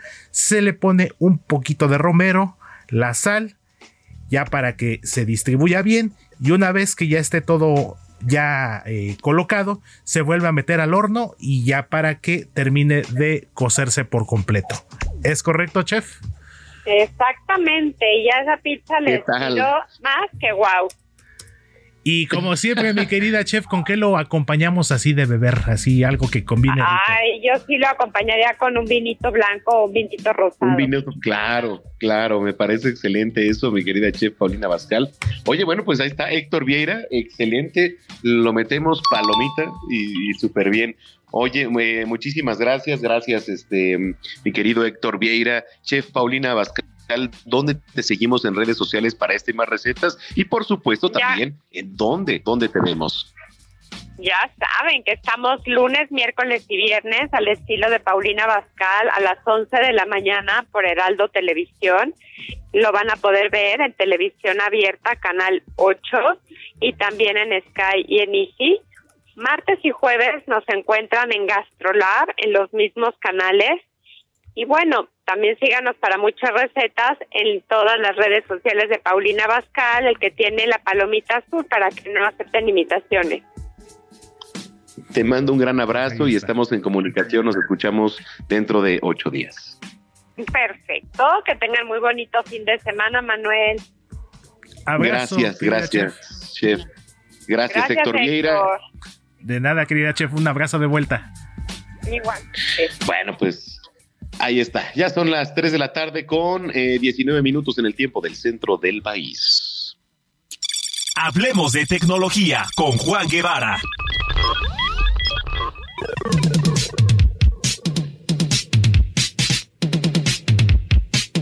Siempre me da mucho gusto saludar a Juan Guevara porque nos trae temas interesantísimos, que por cierto hoy le quería platicar de uno en, particular y ahorita lo voy a abordar a mi estimado Juan Guevara. ¿Cómo estás, Juan? Mi queridísimo Manolo Zamacona, abórdame, abórdame, ¿cuál es el tema? es que fíjate que vi en la semana unos lentes, eh, no sé de, quién sean, pero son unos lentes ya inteligentes, son, me parece, de estos eh, como parasol, etcétera, pero pues ya, ya es tecnología muy avanzada, yo ya no puedo con esto. Bueno, los lentes los hizo Meta con la marca. Ah, Meta, exacto. Una marca de lentes, sí. Es, es, Meta con una, marca de lentes para sol. Eh, es la misma marca que utiliza el presidente Biden y tiene inteligencia artificial incluida a todos los, a, donde vas, tiene cámaras y todo. No es la mejor idea para la privacidad tener unos lentes para sol conectados a Facebook, así que se ven padres, pero yo no los usaría. Oye, eh, sí, sí, fíjate que pues estaba, estaba viendo ahí el, tema, pero pues eh, digo, ya trae tecnología bastante avanzada, ya nos platicarás luego de eso. Sí, sí, correcto. Y fíjate que lo que quería platicar, con, quería platicar contigo y con nuestra audiencia es, bueno, la inteligencia artificial normalmente la utilizamos para muchas cosas, pero pues el secreto de las redes sociales, todo el mundo que tiene una red social, eh, Paulina Bascal con la palomita azul para que no acepten imitaciones, eh, Héctor Vieira, tu servidor y yo. Bueno, pues todos queremos tener de alguna manera crecer la comunidad que tenemos en nuestras redes sociales. Y la idea realmente, el secreto para, para crecer las redes sociales es un secreto muy simple, es producción de contenido constante. Es decir, mientras más publiques, más capacidad o más alcance te da el famoso algoritmo. Y esto, esto se replica en todas las redes sociales, desde TikTok, desde Instagram, el famoso X. Todos, sí, todos tienen una regla. Entre más publiques, más alcance tendrás. Y para eso ya existen herramientas de inteligencia artificial. ¿Por qué? Porque la inteligencia artificial entiende cuándo tus seguidores están en línea, cuándo el algoritmo te da más alcance y qué tipo de contenido es el que funciona mejor. Hay prácticamente tres tipos de contenidos. Los videos, las fotografías y el contenido por texto. Y eso se replica en todas las redes sociales. Y los contenidos normalmente tienen que ser menos de 90 segundos. Si nosotros publicamos contenidos de más de eso, normalmente los algoritmos lo suprimen. Entonces hay una eh, herramienta que se llama Metric Cool, o sea, Metric como metro y luego Cool, C-O-O-L. Es una herramienta que te permite calendarizar por adelantado y organizar a través de inteligencia artificial los contenidos que más tienen probabilidad de ver de sociales. Y esto es importante porque entonces podemos darle a nuestra audiencia en redes sociales contenido que más necesita y el contenido que más quiere consumir. Y en base a eso, bueno, puedes publicar eh, varias veces al día, dejar los, dejar los tweets, dejar los, Instagram, Reels, lo que sea, programados por adelantado, y entonces eso te va añadiendo a la audiencia, y entre más audiencia tienes, entre más tienes, pues obviamente mayores seguidores tendrás. Correcto, eh, y qué bueno que tocas el tema porque también esto se puede volver en un tema de monetizar, ¿no? Es correcto, la monetización es parte del alcance. Instagram está promoviendo aquellos reels que tienen más de 10 mil personas que los ven, entonces se puede volver un negocio interesante. Correcto. Oye, tus redes sociales, porque la gente que nos viene escuchando también le interesa todo esto. Ahí les va rápidamente Juan Guevara TV, se lo repito, Juan Guevara TV, para que nos pregunten lo que quieran de tecnología y aquí se los vamos contestando con mi queridísimo Manolo Oye, te mando un gran abrazo, muchísimas gracias y nos escuchamos dentro de ocho días, Juan. Así es, así es. Y qué bueno que Héctor ya está de regreso, ¿eh? Ya lo extrañábamos. sí, claro que sí. Bueno, pues ahí está. Muchísimas gracias. Está usted aquí en Zona de Noticias. No le cambie a través de la señal de Heraldo Radio. Vamos a una pausa y regresamos con Manuel Zamacona a Zona de Noticias.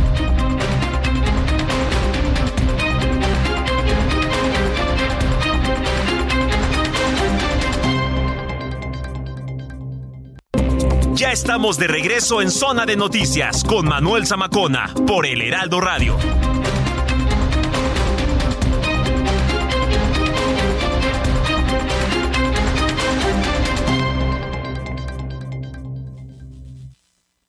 Con el fin de impulsar la formación técnica y profesional, la investigación científica, el arte y la cultura, la Universidad Autónoma de Nuevo León se constituyó en los años 1930 como el proyecto más importante del siglo XX en la región. Recibió el apoyo de personajes como Alfonso Reyes, Pedro de Alba, Héctor González y Francisco A. Cárdenas y se sumaron las emblemáticas facultades de Filosofía, Ciencias y Artes, Medicina, Derecho y Ciencias Sociales, Ingeniería y Química y Farmacia, así como la Escuela Normal para Maestros, la Escuela de Bachiller la Escuela Industrial y Preparatoria Técnica Álvaro Obregón, la Escuela de Enfermería, la Escuela de Obstetricia y la Escuela Industrial Femenil Pablo Olivas.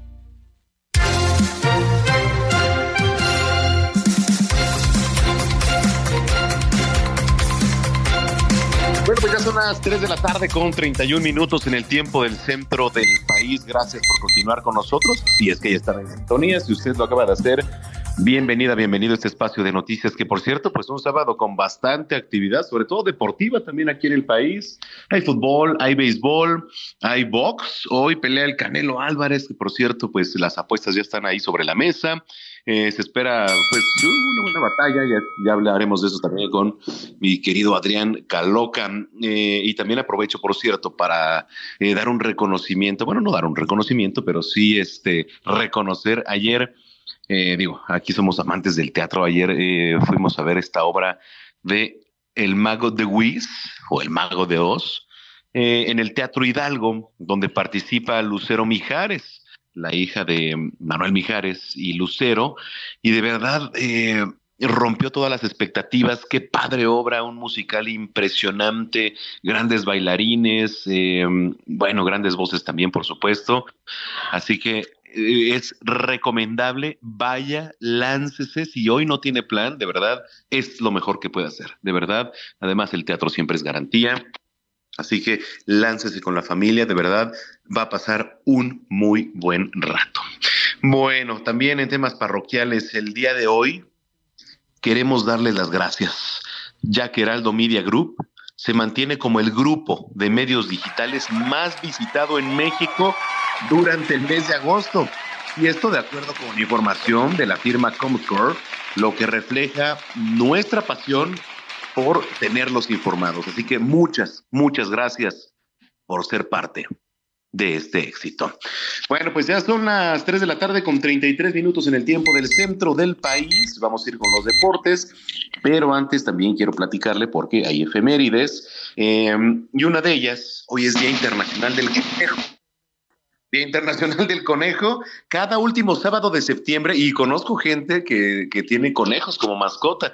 Eh, de repente dicen, digo, no es tan, ¿cómo le diré? Pues tan dócil o un poquito más maniobrable, si así es la palabra, no sé si es la correcta, para sacar, ¿no? Para pasear, pero cada último sábado de septiembre se festeja un día muy especial, dedicado a una de las especies mamíferas más nobles, tiernas e inteligentes. Se celebra el Día Internacional del Conejo. Y la creación de esta efeméride ha sido por iniciativa de la organización inglesa Rabbit eh, Charity, a fin pues, de sensibilizar y hacer conciencia a la población mundial acerca de la protección y cuidado de los conejos domésticos y salvajes por las amenazas que afronta esta especie debido a la acción humana. A ver, son utilizados como animales experimentales también en pruebas médicas y cosméticas. Sufren también de caza indiscriminada, cría de pieles, destrucción también en su hábitat natural. Así que Apúntele bien. hay que hacer conciencia. Esta especie se encuentra en peligro de extinción declarado, no lo digo yo, esto está declarado en el año 2019 por la Unión Internacional para la conservación de la naturaleza. Ya son las 3 de la tarde con 34 minutos en el tiempo del centro. Deportes en zona de noticias.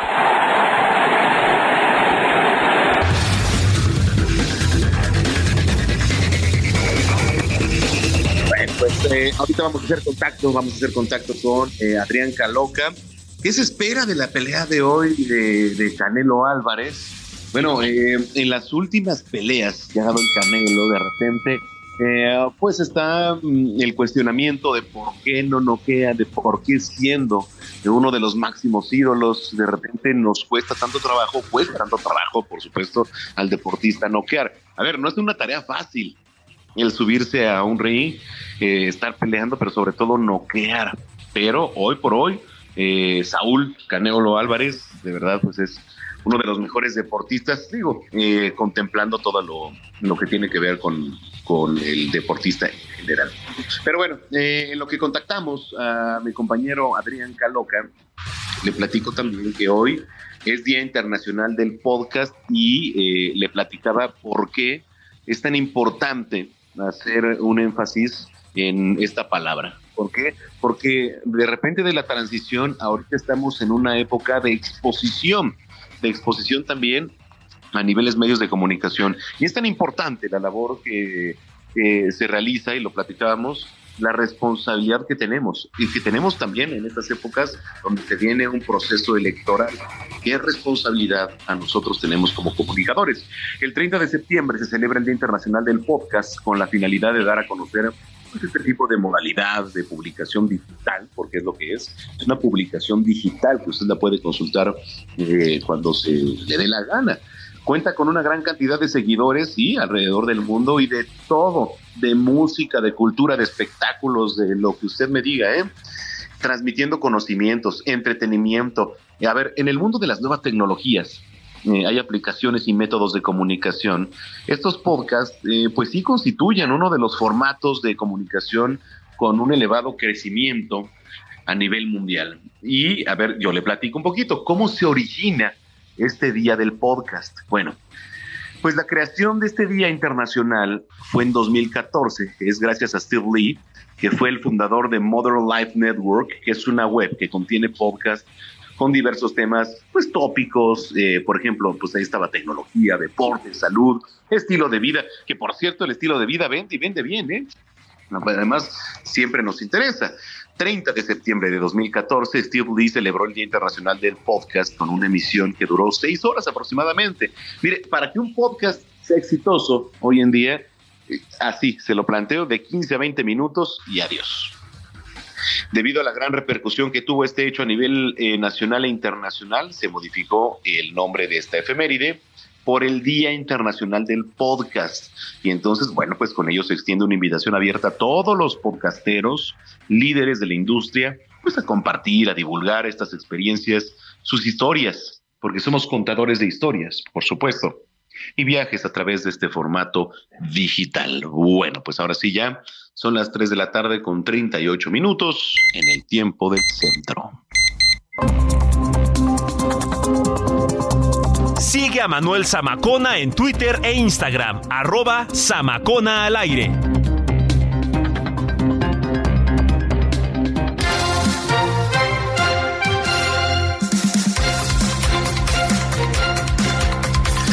Bueno, pues este, a ver, eh, también tema tendencia en la semana fue, eh, por primera vez en la historia, eh, es algo inédito, la creación de la Liga Mexicana de Softball, que bueno, va a involucrar a, algunos eh, equipos ya reconocidos, por cierto, en la Liga Mexicana de Béisbol, por ejemplo, el Águila de Veracruz, eh, los Diablos Rojos del México, y una de las líderes y personajes más reconocidos dentro del mundo del softball es Estefanía Aradillas, eh, medallista también, a quien le doy la más cordial bienvenida. Gracias por estar en cabina. Steph, ¿cómo te va? Muchísimas gracias por la invitación. Todo bien, emocionada, feliz de dar esta noticia y de compartirla con ustedes. Oye, bueno, pues también yo estoy muy emocionado y quién mejor que tú que pues vives, lo palpas ahí y eres una apasionada de lo que se viene ahora por primera vez en la historia y que bueno, pues vamos a ser parte también. Cuéntale al público que nos viene escuchando, Steph, qué es lo que va a pasar. Pues bueno, eh, recién dieron la noticia a la Liga Mexicana de Béisbol que ahora no solo va a ser de béisbol, sino va a haber Liga Mexicana de Softball. Eh, esta liga va a iniciar a finales de enero, todo febrero y, y principios de marzo. Seis equipos de la Liga Mexicana de Béisbol se sumaron a este gran proyecto y a este gran sueño que ahora ya es una realidad, que son Diablos, Sultanes, el Águila de Veracruz, Leones, León y Tabasco. Entonces, la verdad, muy emocionada con esta noticia, feliz de poder compartirla con ustedes, con las niñas que ahora van a tener una nueva aspiración por la cual luchar, por la cual seguir entrenando y la verdad es que estoy muy emocionada, muy feliz. No, bueno, pues también estamos emocionados nosotros. Oye, a ver, ¿dónde se va a jugar? Este, platícanos un poquito ya más de la parte técnica de cómo se logró todo esto, Steffi. Sí, justo es otra de las partes que me emociona demasiado porque vamos a jugar en las sedes de cada equipo profesional de béisbol. O sea, cada equipo va a jugar en su estadio principal, que es parte de lo que, parte de la magia, ¿no? Que, que, que va a traer esta nueva liga. Eh, me emocionó mucho escuchar a los, a los dueños decir, ¿sabes qué? No nos importa si tenemos que, que quitar la loma de picheo, porque bueno, en el softball no existe una loma de picheo, tiene que estar todo el cuadro y todo el campo planito. Y los dueños dijeron, no tenemos ningún inconveniente en quitarlo y ponerlo las veces que sean necesarias, porque nosotros vamos a utilizar nuestro estadio. Entonces, la verdad es que también con esa respuesta de los dueños, con ese con esa emoción que ellos tienen también, eh, me lo transmitieron y esa seguridad y esas ganas de hacer la liga, la verdad es que digo, no podemos pedir más. Sí, totalmente. Y digo, yo creo que esto es el, comienzo, ¿no? Porque, a ver, eh, estos equipos que acabas de, mencionar, eh, bueno, están en la disponibilidad, así como lo están también las personas que están al frente de, todo esto. Eh, um, y sí, como digo, las distancias son un poco más cortas, por ejemplo, en el tema de softball y esto, pero todo esto involucra esfuerzos de logística, involucra costos, etcétera, porque ya es formalmente una liga, este. Sí, claro, es, es asumir eh, el costo que conlleva tener un equipo profesional, ¿no? No solamente ahora el varonil, sino el femenil.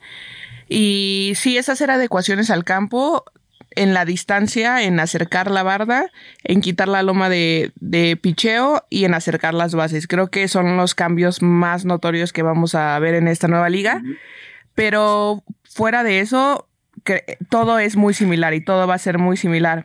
Claro que va, cada equipo va a tener gastos importantes de, de, logística, de viajes, porque claro que vas a jugar en casa y después vas a jugar como visitante, ¿no? Entonces, tal cual una temporada de Liga Mexicana de Béisbol va a ser la Liga Mexicana de Softball. ¿Dónde vas a jugar tú, Steph? Bueno, eso todavía no lo sé. Eh, me encantaría decirte y darte la noticia, pero eh, va a haber draft, va a haber un draft en donde, pues bueno, las, las jugadoras vamos a ser seleccionadas. Ya sabes cómo funciona el fútbol americano, cómo funciona. Claro. Varios deportes, va a ser por rondas. La realidad es que todavía no sé las especificaciones de cómo va a ser, ni cuándo, ni las rondas, ni nada. Pero bueno, estoy segura que en el equipo que, que me elijan, voy a intentar hacer un buen papel, voy a intentar representarlo lo mejor que pueda, como lo he intentado hacer toda mi carrera. Bueno, yo voy a tener un augurio y por ahí te voy a escribir. A ver, a ver, te quiero ver en algún equipo, ¿no? A ver, échame, échame tu augurio. ¿Dónde me quieres ver? te quiero ver en Sultanes. Ok, ok, ok. Digo, porque yo soy, yo soy tigre, pero bueno, los tigres no participan ahorita aquí en, esta liga de, de, softball, pero este, pero bueno, esperemos verte por ahí también. un saludo, que, que, por cierto ahí estuvimos ayer con, que, que se está llevando a cabo, tú también que eres un amante de este deporte, este, pues cuadrangularse, pues le podría decir de la Liga Mexicana del Pacífico, que ahora está aquí en la Ciudad de México. Ayer tuve la oportunidad de, de cenar con, con Jafet Amador y pues estuvimos platicando ahí de, de todo esto que se viene y el, y el impulso, ¿no? De, de, y qué padre que se esté volviendo moda, porque ya es moda, ¿eh? Lo, lo, que está pasando con el béisbol y el softball aquí en el país, este. Claro, pero a ver, cuéntame el chisme que dijo el buen Jafet Amador. no, bueno, pues estamos platicando de eso, ¿no? De, de lo importante que es este para, el país estar pues eh, difundiendo todo lo, lo, que sucede, porque además, digo, di, eh, entendemos que pues somos representantes en muchos deportes como es el box, etcétera, digo, el fútbol también, y es uno de los eh, consentidos, pero el béisbol, el softball son deportes que han puesto en alto el nombre de México, tenemos que así también hacer nosotros como comunicadores, eh, pues seguir estos pasos para seguir impulsando y, y qué padre qué padre la verdad que se, que se venga esta liga y, qué, mensaje le das al público que nos viene escuchando para que asista a los estadios también y estoy seguro que va a ser un éxito. ¿eh? Pues como tú dices, creo que esto es un trabajo en conjunto, un trabajo en equipo, jugadoras, medios de comunicación, aficionados, niñas, niños, todos los que estén involucrados en el deporte, que tengan aspiraciones a llegar a ser profesionales algún día. Eh, impulsar esta, esta nueva liga porque es el comienzo de algo más grande, algo muchísimo más grande y algo que puede hacer crecer a este país, que, que bueno, que puede inspirar a nuevas generaciones a mantenerse alejados de, de malas influencias, de malas decisiones y creo que por ahí es el camino del bien. Totalmente.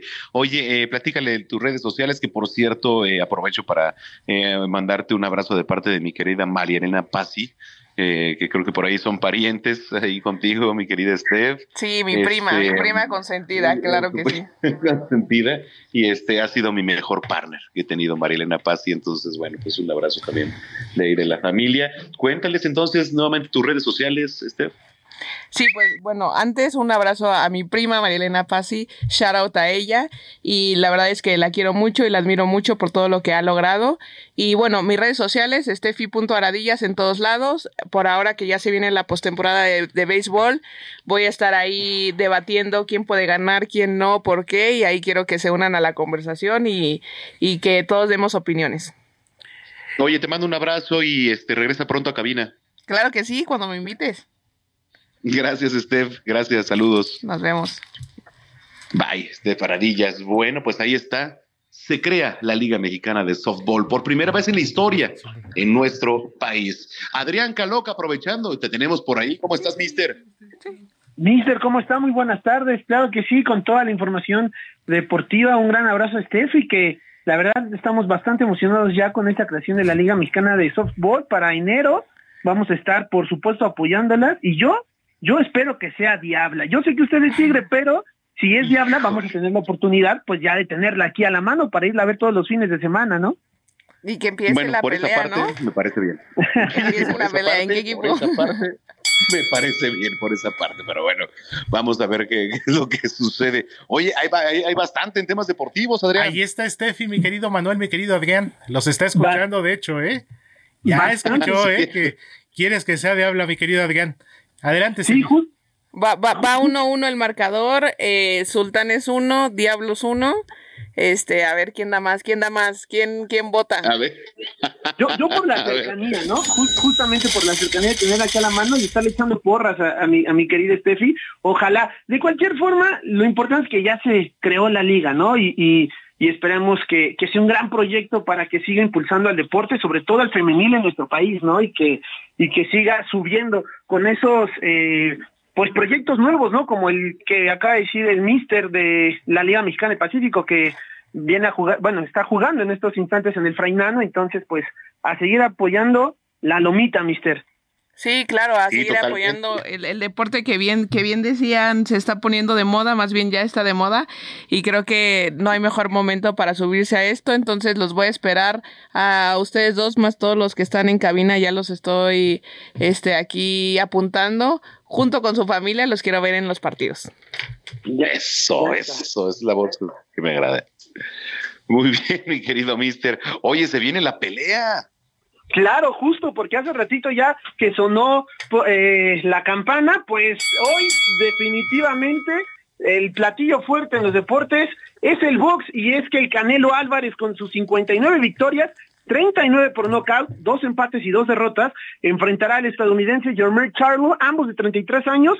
Charlo tiene récord de 35 victorias, 19 por el cloroformo, una derrota y un empate. La derrota eh, eh, inmediatamente volvió a retar al mismo boxeador y ganó. Entonces, por ahí está la situación de que va a ser una pelea, considero yo, bastante pareja el día de hoy. Y aparte hay otro dato bastante interesante que hay que resaltar, que hace casi medio siglo no se llevaba a cabo una pelea de campeonato entre dos campeones indiscutidos. ¿A qué me refiero con esto? Canelo al día de hoy es el campeón indiscutido en todas las asociaciones, organizaciones y demás del supermedio. Mientras que Jermel Charlo, lo mismo en, el, en la categoría Super Welter. Entonces, los dos llegan como máximos campeones de la asociación, de la organización, del consejo en su respectiva categoría. Y la última vez que esto se, fue, eh, se registró fue en 1974. Por eso decía que desde hace medio siglo, un mexicano también, justo en Mantequilla, Nápoles, frente al argentino Monzón. Entonces, pues bueno, va a ser un gran, un gran pleito. Yo, pues obviamente, nos ponemos la camiseta y espero que el Canelo se la lleve, mister. Claro. No, pues me parece muy bien. Oye, y también hay fútbol, ¿no? Claro, y en la previa justamente de la pelea vamos a ver una edición más del clásico capitalino. El América estará enfrentando a los Pumas en punto de las 6 de la tarde con 45 minutos América, en la cancha del. Estadio Azteca. Exactamente. Si hoy América gana, se estaría llevando los tres clásicos de esta temporada, porque ya derrotó esta campaña a Cruz Azul y a Chivas. Mientras que, bueno, Pumas quiere salir con la victoria, vamos a ver qué es lo que sucede. Los otros dos partidos rápido, de nada más para mencionarlo, del día de hoy, a las 5 los Tuzos del productor se enfrentan al Necaxa y a las 7 de la noche, con 6 minutos, Mazatlán recibe allá en el Pacífico a los Tigres. Son los partidos del día de hoy. Se viene mucha actividad para lo que resta del día. Estar atentos, que gane el América y Canelo, mister. El Canelo, oye, pues se viene buena jornada, así que prepare usted la cervecita, prepare usted la botana, porque pues este la jornada va a estar bastante interesante, ¿no? Bastante, la verdad es que sí, bastante. Este fin de semana no hay Fórmula 1, se descansa hasta el siguiente que, que regresa con el Gran Premio de Qatar, pero por el momento tenemos box, tenemos fútbol, tenemos bastante actividad, igual se pueden dar una vuelta otra vez, insisto, allá al Frainano para ver a los equipos del Pacífico. Estamos llenos de actividad, mister. Sí, totalmente. Oye, la gente que te viene escuchando, este, cuéntale las redes sociales y todo esto para que te, te sigan y estemos también pendientes porque pues subes eh, bastante información de calidad, Adrián Caloca, ahí en las redes sociales, entonces pues cuéntanos. Muchas gracias, claro que sí, en Twitter es arroba soy Adrián Caloca y en Instagram arroba Adrián Caloca, C-A-L-O-C-A. Sobre todo en Instagram estamos metidos ahí dando 24-7 toda la información que respecta al mundo de los deportes. Te mando un abrazo. Gracias, igualmente. Buen fin de semana a todos nuestros escuchas. Buen fin de semana. En la cabina, Héctor Vieira, ¿qué nos tienes de información? Adelante, por favor. Anda por ahí Héctor ¿qué nos tiene? Por cierto, un debe ahí de, de información. Ya son, ya, ya casi nos vamos. Ya llegaste corriendo, mi querido Héctor Vieira. Cuéntale al público que Así es, así es, mi querido Manuel, para nuestros amigos del público que nos escuchan y que sean apasionados del baile, de la actuación, del teatro, del canto. Les tengo una excelente noticia porque Malinche, el musical de Nacho Cano, este cantautor, productor español y exintegrante de Mecano, que ahora se dedica al mundo del teatro, pues está ofreciendo becas para que puedan participar en un casting, puedan formar parte de este musical y les cuento los requisitos, donde van a tener además una capacitación por 10 meses. Deben ser mexicanos, tener entre 18 y 30 años, pasaporte vigente, tener talento en las disciplinas que les comenté, canto, actuación, baile urbano, contemporáneo y flamenco. Deben de mandar un currículum y su video de máximo 60 segundos antes del 14 de octubre al correo casting arroba malinchedemusical.com, así como se escucha en inglés, THE musical, casting arroba malinchedemusical.com y el casting se llevará a cabo el 18 de octubre en la Ciudad de México. Eh, serán seleccionados y estas, estas personas, estos chicos que sean seleccionados recibirán un correo electrónico con la información del lugar y el horario para el casting. Entonces, para quienes quieran cumplir su sueño de participar y formar parte del teatro, pues son estas eh, becas y este casting para Malinche, el musical de Nacho Cano. Oye, pues muchas gracias, gracias por todo, Héctor Vieira, ¿eh? Seguimos pendientes, mi querido Manuel. El día de hoy te mando un fuerte abrazo y mañana nos vemos en cabina. Gracias y con esto nos despedimos. Eh, mañana tenemos una cita en punto de las 2 de la tarde aquí a través de la señal de Heraldo Radio. Le deseo que pase una excelente tarde. Yo soy Manuel Zamacona, arroba Zamacona al aire. Que la pase muy bien y hasta entonces.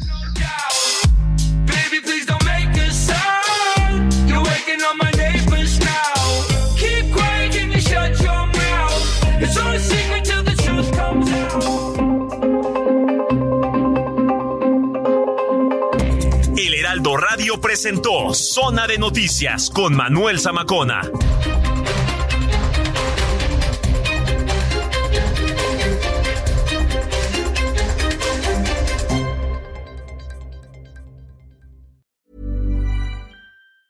If you thought the only way to get a more defined jawline with natural looking results was through surgery, think again. Juvederm Volux XC is a non surgical injectable gel filler that improves moderate to severe loss of jawline definition and can help you achieve natural looking results with little downtime. Even better, this improved definition lasts up to one year with optimal treatment. No maintenance required. Improve jawline definition for a smooth, sculpted look with Juvederm Volux XC. For important safety information and to find a licensed specialist, visit juvederm.com. That's J U V E D E R M.com. Not for people with severe allergic reactions, allergies to lidocaine, or the proteins used in Juvederm. Common side effects include injection site redness, swelling, pain, tenderness, firmness, lumps, bumps, bruising, discoloration, or itching. There's a risk of unintentional injection into a blood vessel, which can cause vision abnormalities, blindness, stroke, temporary scabs, or scarring. Talk to a licensed specialist to find out if it's right for you.